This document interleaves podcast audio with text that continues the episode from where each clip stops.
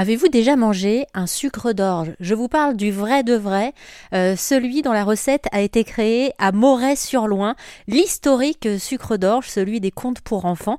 Ce sont des sœurs bénédictines dans un couvent à Moret-sur-Loing qui l'ont inventé il y a 400 ans.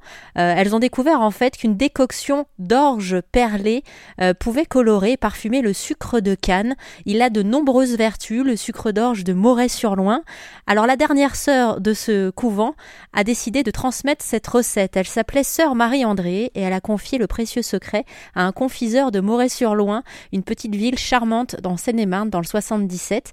Elle lui a confié la recette. Il s'appelait Jean Rousseau. Il a appris la recette par cœur et puis il a enfermé le parchemin dans un coffre. Et à sa suite, c'est son fils euh, qui a pris la recette et depuis 1970, euh, ce sucre d'orge continue à être fabriqué. On les a fabriqués de père en fils et puis Yvette Rousseau est entrée dans la famille. Elle les a fabriqués pendant 40 45 ans. Je lui ai demandé justement si c'était compliqué à faire. Alors compliqué, je dirais non. Après, il y a, surtout des, il faut respecter les, grammages, le temps de cuisson, le temps d'infusion de l'orge, et donc après les préparations, tout est, euh, tout est bien, euh, tout, doit être bien euh, programmé, quoi. Voilà. Alors quand j'étais en fabrication, ben c'est on commence à 7 heures le matin et on fabrique jusqu'à midi et demi, 13 heures quoi, voilà on fait des, des, matinées bien complètes, étant donné que nous, travaillons euh, encore à l'ancienne dans un four euh, où il y a un trou dedans où on rentre la, bassine en cuivre qui s'appelle cul de poule en cuivre. On rentre ce cul de poule dans la, la excusez-moi d'expression, mais dans la gueule du four, on va dire, et ça cuit tout en enrobant le, dessous. Euh, et euh, c'est ça cuit lentement et ensuite, donc, c'est travaillé à la main. Et après, ça passe dans des cylindres euh, en bronze, euh, soit en forme de bâtonnet, soit en forme de petit cœur. Voilà.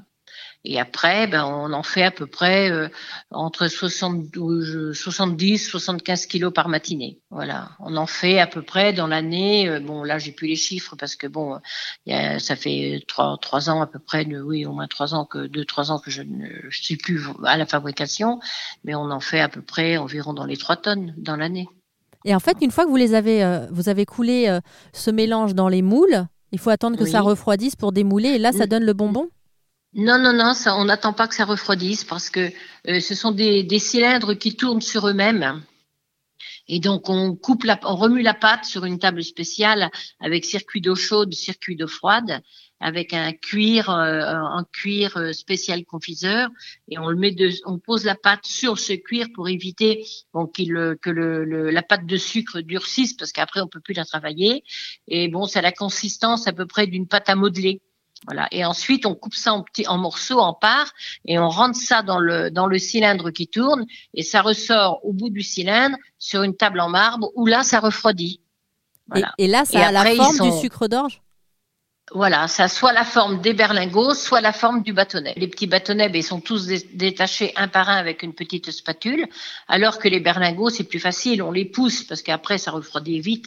On les pousse dans un tamis, on les secoue pour retirer les miettes, et après, on les met dans des seaux en attendant la mise en boîte. Alors, si jamais vous avez envie de vous régaler et de tester les sucres d'orge de Moret-sur-Loing, sachez qu'ils sont toujours fabriqués là-bas, donc n'hésitez pas à vous faire une petite escapade dans cette ville charmante de Seine-et-Marne.